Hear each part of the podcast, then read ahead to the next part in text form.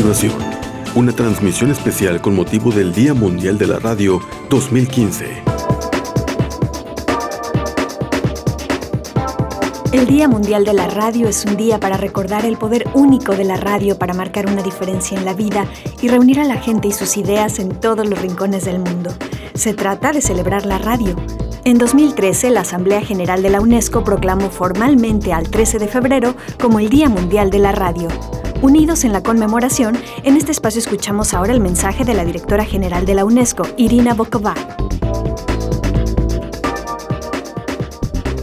En 2015, el Día Mundial de la Radio está dedicado a la juventud. Los menores de 30 años constituyen más de la mitad de la población mundial y sin embargo están en gran medida excluidos de las decisiones sociales, económicas o democráticas que los afectan. Los jóvenes están infrarrepresentados en los medios de comunicación. Un número demasiado escaso de emisiones son producidas, concebidas o divulgadas por jóvenes. Esta exclusión mediática perpetúa los estereotipos y genera desigualdades. Sin embargo, los jóvenes se movilizan, periodistas ciudadanos, periodistas por cuenta propia, y muchos de los grandes medios de comunicación dependen de su trabajo.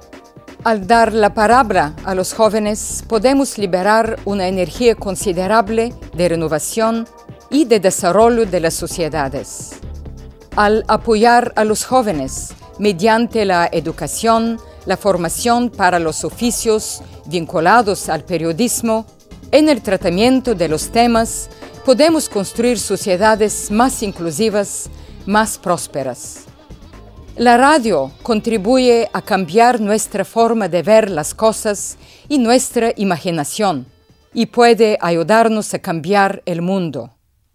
Este es el mensaje de la UNESCO en este Día Mundial de la Radio y hago un llamamiento a todos los que me escuchan para que lo hagan oír en todos los lugares.